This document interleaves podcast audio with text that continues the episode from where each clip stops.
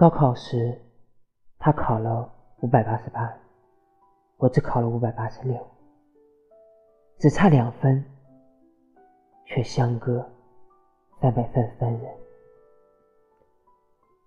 我们报了同一所大学，最后分数线却定格在五百八十七，我没能考上去。老师说。